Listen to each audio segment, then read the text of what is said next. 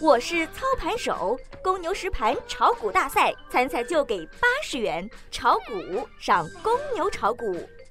小白收评：盘面活跃度增强，题材股出现回暖。今日沪深两市双双小幅低开，随后多头展开攻势，在壳资源板块的带动下，大盘先抑后扬。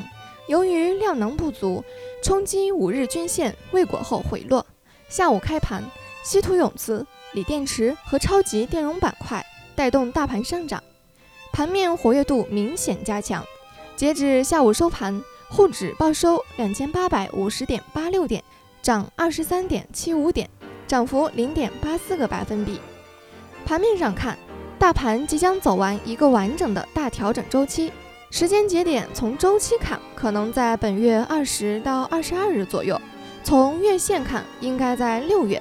从盘中的情况看，五分钟、十五分钟、三十分钟、六十分钟都在酝酿底背离。一旦后市形成多结构底背离共振形态的话，就有可能确认这波调整的低点，真正结束这一波的调整。现在来看，这个重要的时间节点已经越来越近了。消息面上，上海市公安局昨日披露，上海市公安局经侦总队证券犯罪侦查支队。已经揭牌成立，该支队是一支打击证券领域犯罪的专业力量，负责打击本市证券、期货领域犯罪及上市公司及管理人员实施的违规披露、不披露重要信息等经济犯罪。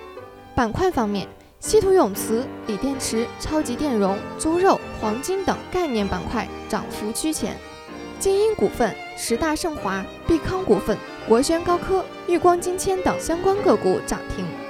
所有板块均有一定表现，题材股表现活跃。